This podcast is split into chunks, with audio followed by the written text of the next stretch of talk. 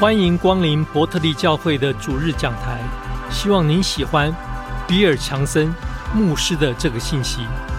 如果您对这个讲台和其他的资源有兴趣，请造访伯特利的网站 Bethel.com。请打开圣经，马太福音第十章，我们从那里开始。最后要看约翰福音。我们有个系列信息：门徒的生活，这是第二讲。克里斯克鲁兹上周讲了，如果你没听到，我鼓你上网听。下周我们会有一个惊喜。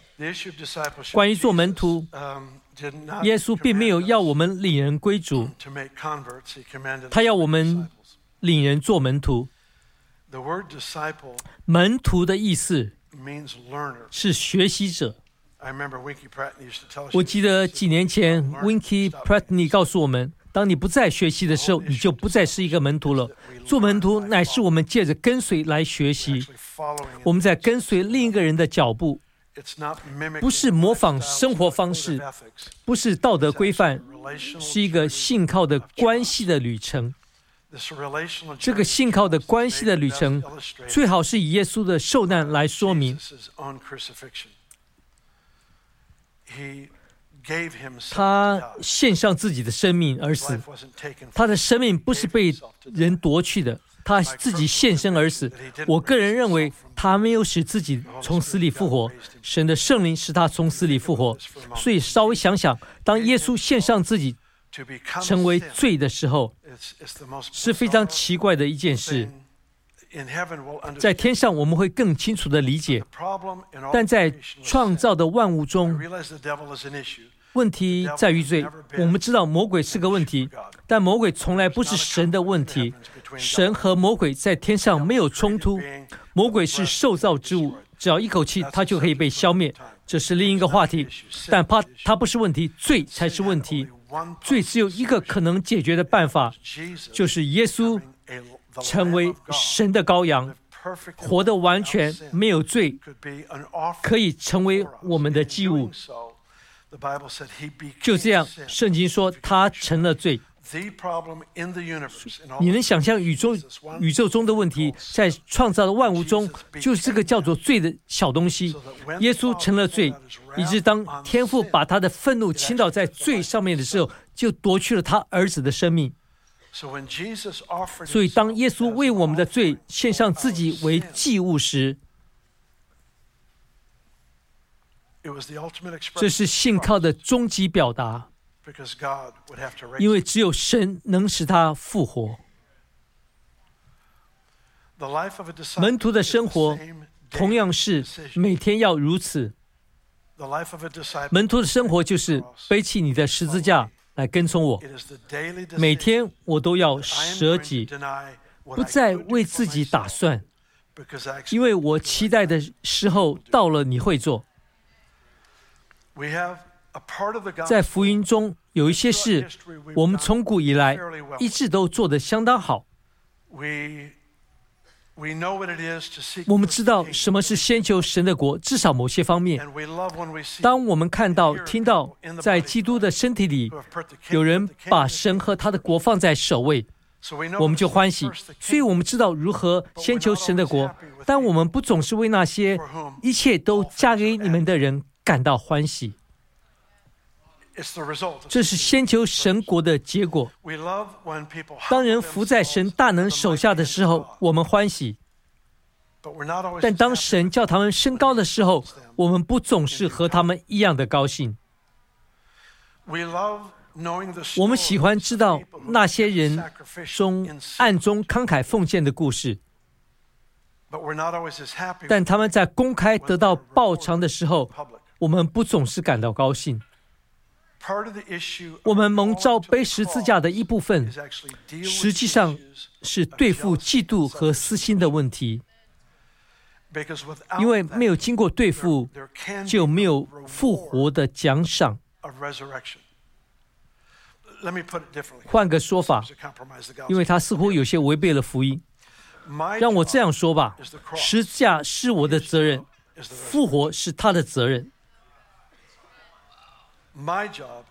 十字架是我的责任，我不需要管我的选择是否得到回报，那不关我的事，我只要顺服。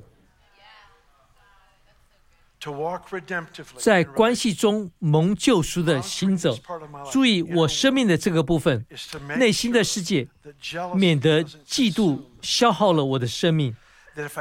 如果我看到有人升级，而我认为该升级的是我，那么我就有机会背十架。永远不要拒绝向己死的机会。永远不要拒绝向己死的机会，因为拒绝向己死的机会就是拒绝复活和得奖赏的机会。但这是一个信靠的关系之旅。我在这里说不，因为我相信在神那里这个问题已经处理好了，他会在适当的时候做该做的事。所以暗中给的人会公开的受奖赏。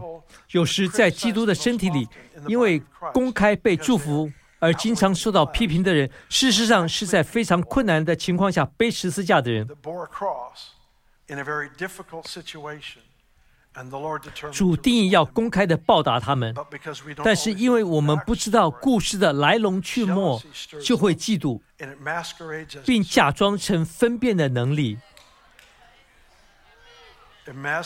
假装成分辨的能力，提供了我们非法的资讯。嫉妒、苦读，这些都会提出概念、证据，证明说你是对的。苦读和嫉妒不是今天的主题，但请稍微容忍我。苦读和嫉妒总会提供你足够的资讯，让你被欺骗。让你觉得自己是有理的。十字架所做的是，在信徒的生活中，十字架对付问题的根源，因此更容易辨认。哦，那是嫉妒，那不是辨别力，那是自我提升，那不是先求神的国。当我们走十字架的道路时，我们所看到的。和我们所的思想都会更加的清晰。马太福音第十章，我告诉你们要翻到哪里吗？马太十章，好。马太十章是关于做门徒更富挑战性的章节之一。耶稣就在我们面前。我喜欢这些篇章，我喜欢这些篇章。因为我要我错误的思想被暴露出来，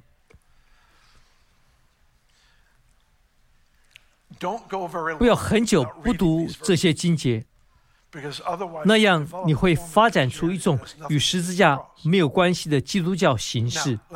顺便提一下，事实上，基督徒的生命是复活，不是十字架。但没有十字架，你就不能复活。不很清楚，对吗？让我们继续看下去。让我们多读几处经文。第三十七节，马太十章：爱父母过于爱我的，不配做我的门徒；爱儿女过于爱我的，不配做我的门徒；不背着他的十字架跟从我的，也不配做我的门徒。得着生命的，将要失丧生命；为我失丧生命的，将要得着生命。让我们再读一遍这三节，因为你们看起来很受鼓励造就。让我们来追求好。第三十七节：爱父母过于爱我的，不配做我的门徒；爱儿女过于爱我的，不配做我的门徒。你能想象，如果耶稣今天在这里没有圣经，他这样说了，社交媒体会怎么说呢？网络上到处都会说，耶稣要你恨你的父母，恨你的孩子，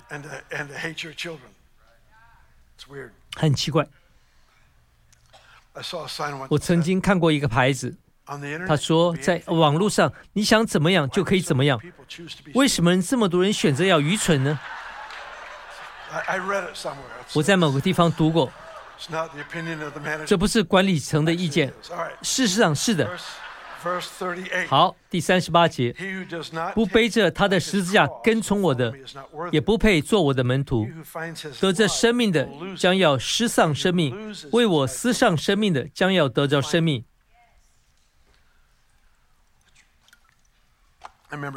许多年前，我们在 Weaverville 的一个领袖给了这个例子，我经常使用。有个老头在摇椅上来回摇晃着，他旁边有只猫，每次来回摇晃，他就摸那只猫，他从尾巴往头上轻拍那只猫。有人说你拍的方向搞错了，他说好，那就让猫掉头，掉个头吧。如果你不喜欢耶稣所讲的，你是那个必须调整的人。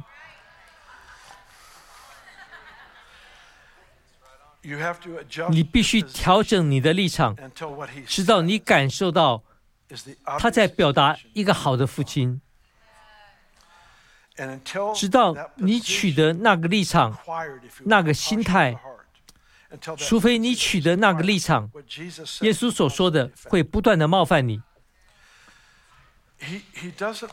他所说的学不会与圣经有冲突。我们知道，但是他并不介意与我们对圣经的理解有冲突。事实上，我觉得他很喜欢。他不介意在圣经中引起冲突。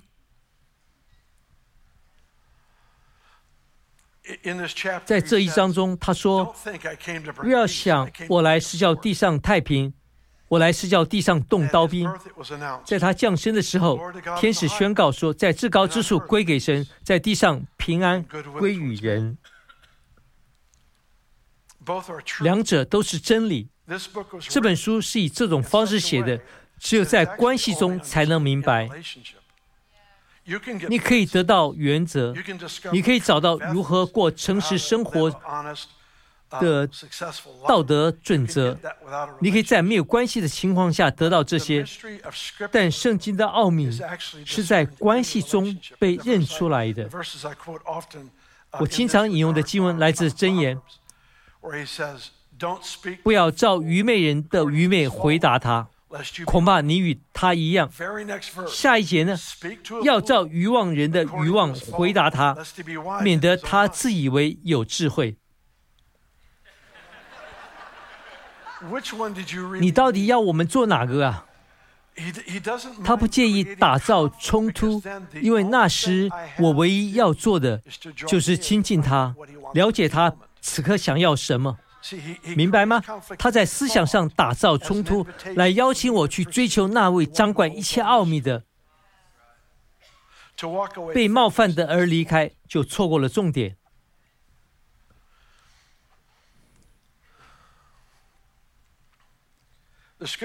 经上说，引到永生，那路是窄的。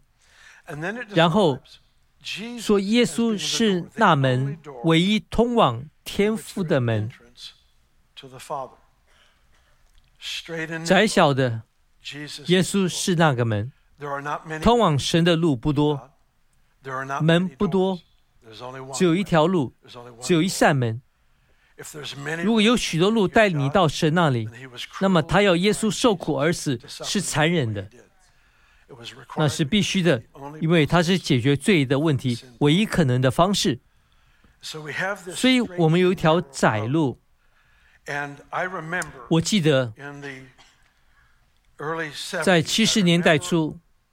神在对付我，我是在教会长大的，我看起来不错，我凡事守规矩，但他知道人的心。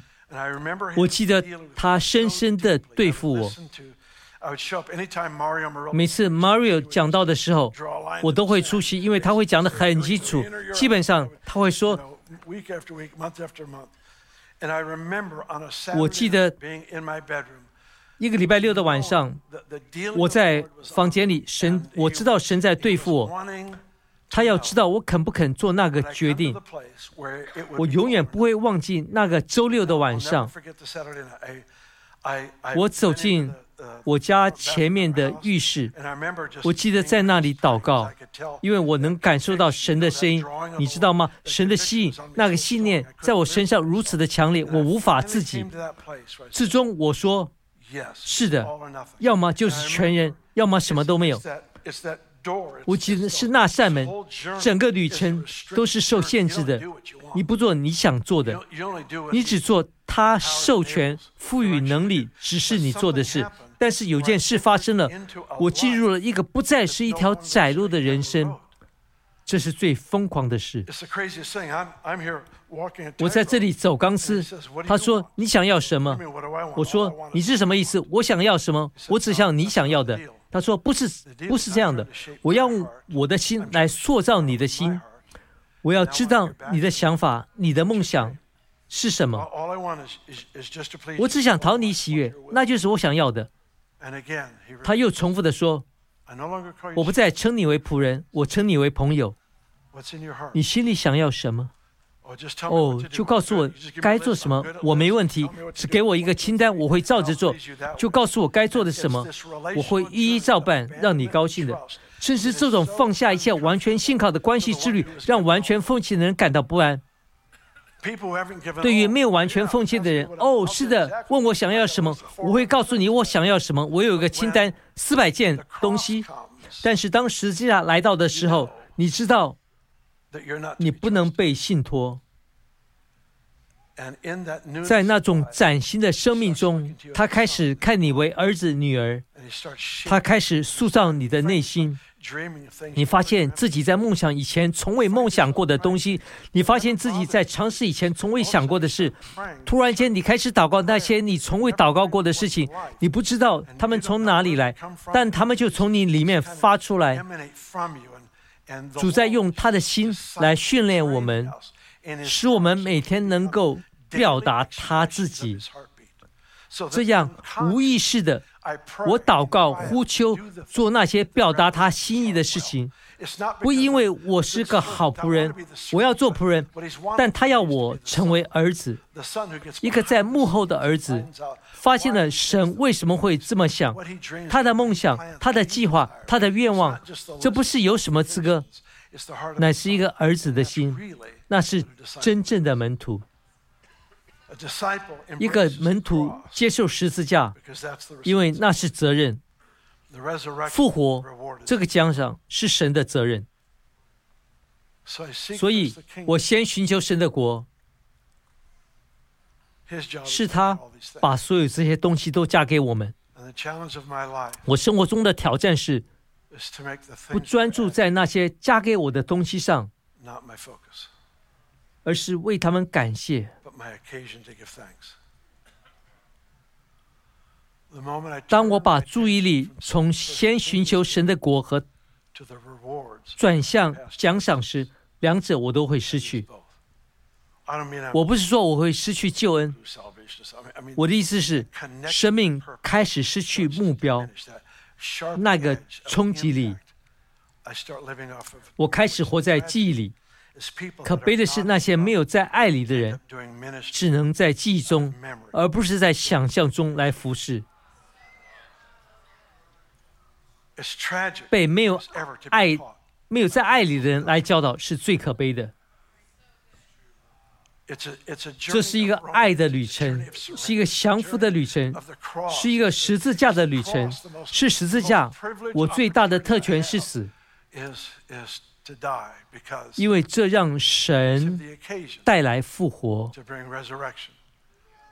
带来奖赏，带来尊荣。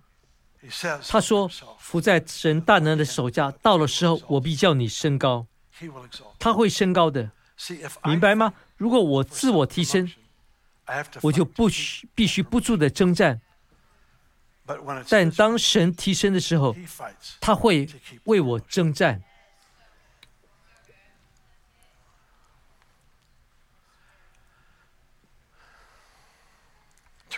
打开约翰福音十三章，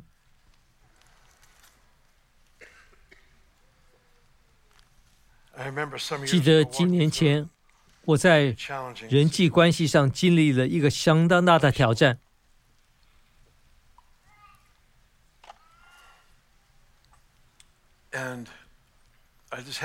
我刚刚意识到这带给我内心有多大的痛苦。关系的破裂。你知道，当你有冲突的时候，脑海中争论的最酷的事情就是，你讲的都是对的。我在这个宝座上总是对的。事实上，我是对的。你知道我的意思？我意识到，是当你没有死的时候，才会感到痛苦。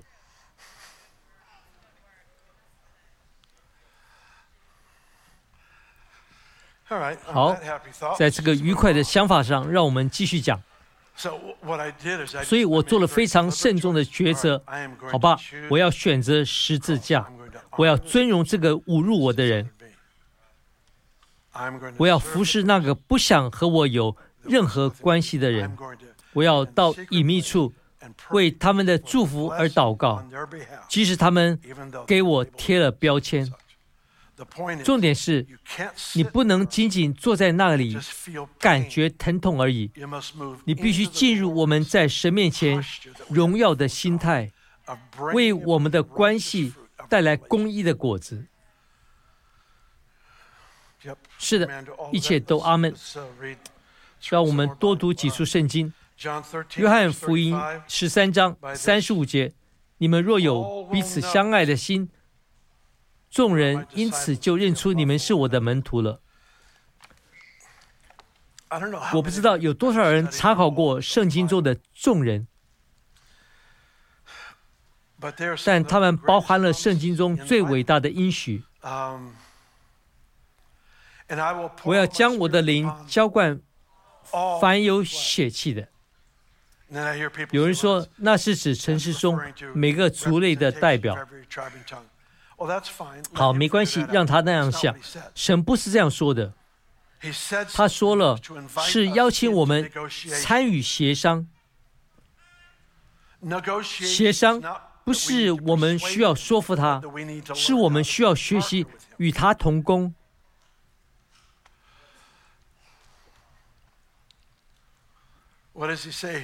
他在这里说了什么？他说：“你们若有彼此相爱的心。”众人因此就认出你们是我的门徒了。看约翰福音十五章，我非常喜欢约翰十五章的这节经文。我们要读两节，第七和第八节。你们若藏在我里面，我的话也藏在你们里面。凡你们所愿意的，祈求就给你们成就。你们多结果子，我父就因此得荣耀。你们也就是我的门徒了。我听人说，多结果子在这里是属灵的果子，暂时不讨论。这里的上下文讲到，祷告的应允是果子。这里的上下文是，果子是对祷告的应允。鼓给了我更大的回应，因为它上面写着说真理。我只是开玩笑。你们多结果子，我父就因此得荣耀。贝尼和我去年买了一个新房子，我们正在装修，我们很开心，因为我们可以尝试改变想法等等，很好玩。感谢你，耶稣。为约书亚、拉佛兰斯和他的团队很有耐心，和我的妹妹。我们有个果园，将近三十棵树。从我结婚以来，我一直想要有个果园，但一直没有。我终于有了一棵果园，有三十棵树。我可能有一会有一百棵，因为我可以有。谁知道呢？我们有一个小拖车。我们家离收垃圾的公路大约有四分之一英里，或者稍微更远些。所以，当我们买了这房子，我不得不买一辆小拖车，把垃圾桶放上去，然后开去公路。神的旨意，神的旨意，跟我说神的旨意，这是神的旨意。所以，Benny 和我去参观我们的果园。我们有几亩一亩的地，所以我们顺着小道开拖车，绕着树转。我们在果树中行走，祝福这些树。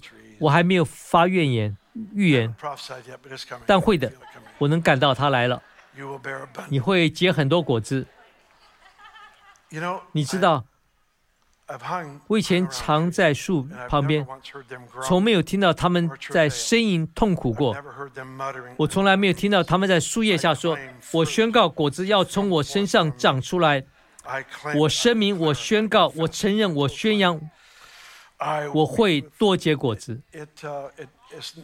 那不是他的责任。树唯一的责任就是吸收养分和营养，与生命连接。约翰十五章是关于一个之子保持与生命的连接。他唯一的责任就是与生命保持连接。当他与生命保持连接时，果结果子是自然的。结果子是自然的。如果结果子真的是祷告的应允，请这样想：这种住在神里面的关系，这种与神的心和脸的互动，使祷告蒙英语正常的发生。就如同呼吸一样的正常，因为我们的心跳是与神同步的，我们的呼求是神的呼求，我们与他合合作同工。从一开始，他所寻求要亚当和夏娃做的，就是要生养众多，遍满地面，治理这地。这是你的任务，在提丘上代表我。我们都被邀请参与的这个童工的角色，也在门徒的生活中，当我们停止学习。我们就不再是一个门徒，就是要学习。听起来很病态，我知道，听起来很病态。这就是背十字架。我对我自然想做的事说不，这样我就有机会让神做他自然会做的事。许多年前，我在 Weaverville 有一个朋友，他有另一个朋友住在别处。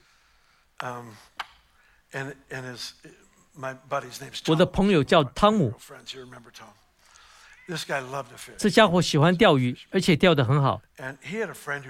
他有个朋友住在一个大城市，可能是湾区。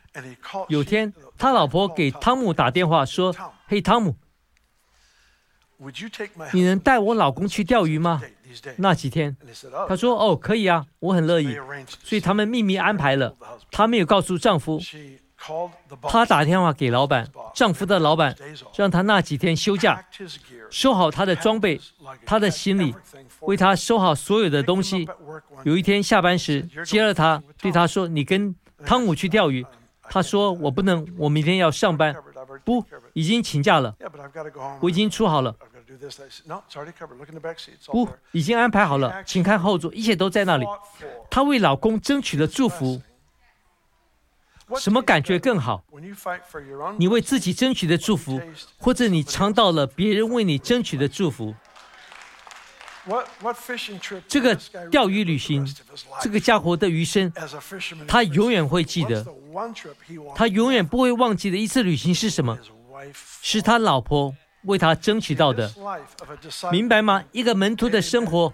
阿门，阿门。姐，你和我是的。我为你争取，你为我争取。是的。现在我忘记要讲的，那是先求神的国。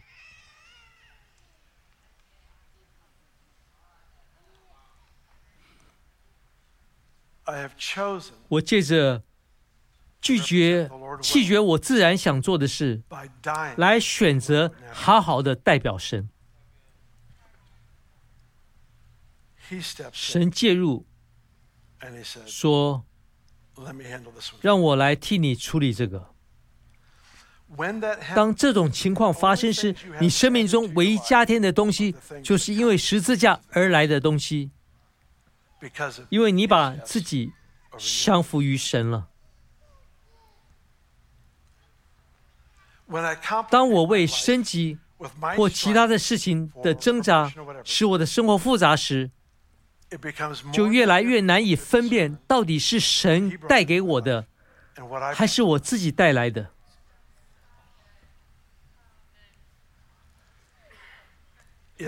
它影响到我对神的忠诚，它影响到敬拜，它影响到优先顺序，它影响到辨别力。生活中所有这些部分都受到影响和感染，因为我们不知道是我们争取的，或是神为我们争取的。门徒的生活是十字架的生活，他在对神降服。我永远不会忘记那晚，我之前就开始谈到的。我沉浸在 Mario 和其他一些人的讲道里。我住在房间里，最后在浴室里，他的手在我身上沉重。我记得说：“好吧，我全然奉献，我不在乎。我喜欢打猎钓鱼。老实说。”能不能打猎？再打猎钓鱼，对我来说都无关紧要了。除了我身上穿的，我不在乎我是否还有衣服。我的意思，我这是一个绝对的降服。我的一切，每个野心，一生的目标，一切都放在祭坛上了。在那个降服里面，对我而言最重要的，就是做他所做的。我不在乎，我不在乎。除了我的降服，我什么都不在乎。渐渐的，他开始在我生活中加添给我，这让我紧张，让我紧张。耶稣对他的门徒说：“你所舍弃的，我会在你的生命中加添百倍。”那让我紧张。没有奖励似乎更容易，因为你已经习惯了降服。现在主说：“好吧。”在你什么都没有的旷野，是要训练你去到应许之地，在那里可以为我的荣耀管理一切。主要带你我走一条实价道路，在那里他可以信托你恩高。恩宠、洞察力、财富、地位等各种资源，不是因为这些东西代表属灵，而是因为在社会中，他们可以用来使万民做门徒。如果没有这些资源，就不能使万民做门徒。当某人升职的时候，一定有好的方式来处理。在我们的心里，因为我们已经处理了基督的问题，我就清楚的知道，耶稣高举了这个人，耶稣提拔了这个女人。不恩待神所恩待的是愚蠢的。我曾经遇到过一些人，他们的个性让我很烦，但我意识到。哇！神的恩宠在他们身上。如果我不喜悦神所喜悦的，我就是傻瓜。我是傻瓜。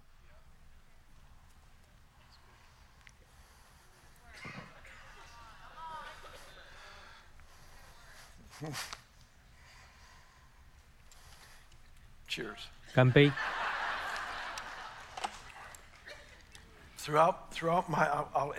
我要这样来结束。我的降服，我绝对的降服。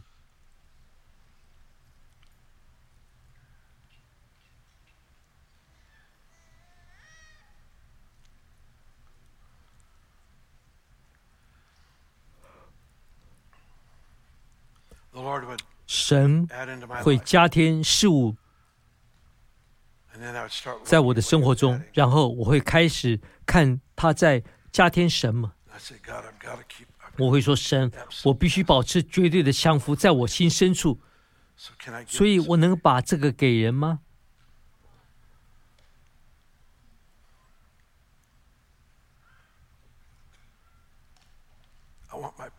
我要神国的优先权，强壮稳定，不让奖赏来分散我的注意力。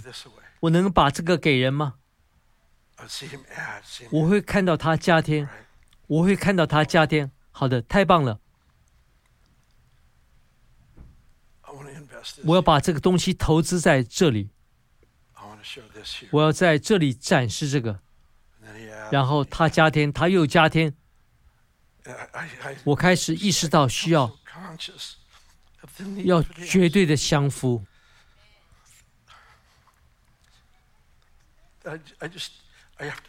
我需要把这些东西放回祭坛上，说：“你把它加给了我，我从来没有要求过，我没有寻求，这不是我的优先事项。我的优先事项就是知道你喜悦，那才是重要的，对我来说是重要的。我可以享福，让你开心。然后你把这个带到了我的生活中，我很高兴，我很感激。但我不想让奖赏使我。”从先求神的国改变成寻求你能够填满我生活的东西。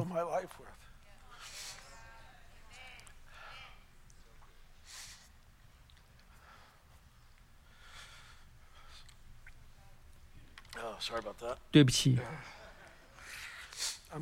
我现在好了。我希望，我希望这么简单。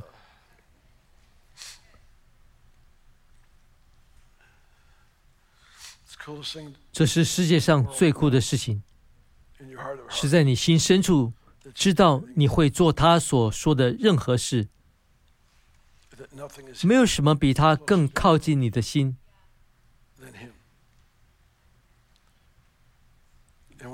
当他说“人若爱父母或者爱孩子胜过我，就不配做我的门徒”时，他并不是惩罚我们。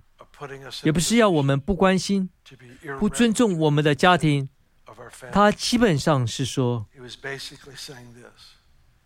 如果你把我放在首位，你会更好好地爱他们。你能为你的孩子所做的最好的事，就是把我放在首位。你对他们的爱会改变生命。请大家起立。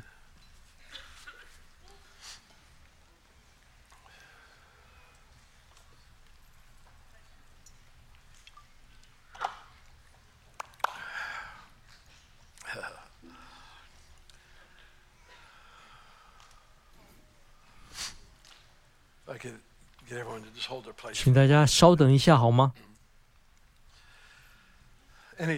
每当我们有这么多人在这里，我知道总有机会。神已经把人带来，就是还没有与他建立关系的人。你不知道罪得赦免是什么，不知道重生是什么。圣经中的名词就是你从里到外的转化。不是你要遵守的规则清单，这是一个来自降服的转化。如果这里有人说，比尔，我在我知道我与神和好之前，我不想离开这里，直到我知道什么是蒙赦免，什么是重生。耶稣所说的另一件事，最近几个月里一直是我所想的。他说。人若赚得全世界，却失去了自己的生命，有什么益处呢？人若得到每个提升，达到每个目标，得到他所渴望的每件事，却失去了生命，有什么益处呢？他们有什么呢？什么都没有，什么都没有。拯救的这件事，不是我们任何人能为自己做的，只有耶稣才能赦免。医治和恢复。所以，如果今天这里有人说：“比尔，我不想离开这里，直到我知道我与神和好了。”我邀请你举起手来。这样做，你就承认你要成为耶稣的门徒。我们会在这里和你一起祷告。真好。还有其他人吗？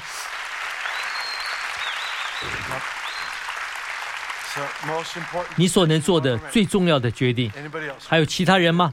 请向我挥手，我要确定是否还有其他的人。还有一个哦，祝福你。是的，主要把那个破碎的东西从你身上出去，使你完全很美。还有其他人吗？我知道在伯特利电视有极多人，世界各国。我们邀请你做同样的事，对主耶稣基督做出个人的回应。我要请我们的团服饰团队到前面来。当我们这样做的时候，我看到的那两位，如果还有其他的人，请到我们的朋友这里，在我的左边，他们举起手来了。我们知道并信任他们，不是要成为伯特利的会员，而是关于与神的来往。请到前面来，他们会为你祷告、交谈。就在这里，我的左边。谢谢，真好。汤姆，请来。